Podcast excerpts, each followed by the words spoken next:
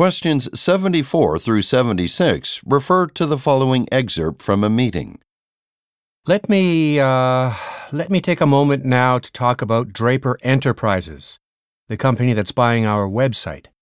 Draper Enterprises is a media conglomerate that owns about a dozen newspapers, TV stations, and radio stations. It's run by Roger Draper, who is a good friend of our current CEO, and it has about 2,000 employees of its own. From what I can tell, Mr. Draper intends to expand the range of what our website covers, so that instead of just talking about local politics, we also talk about crime, neighborhood development, and regional sports.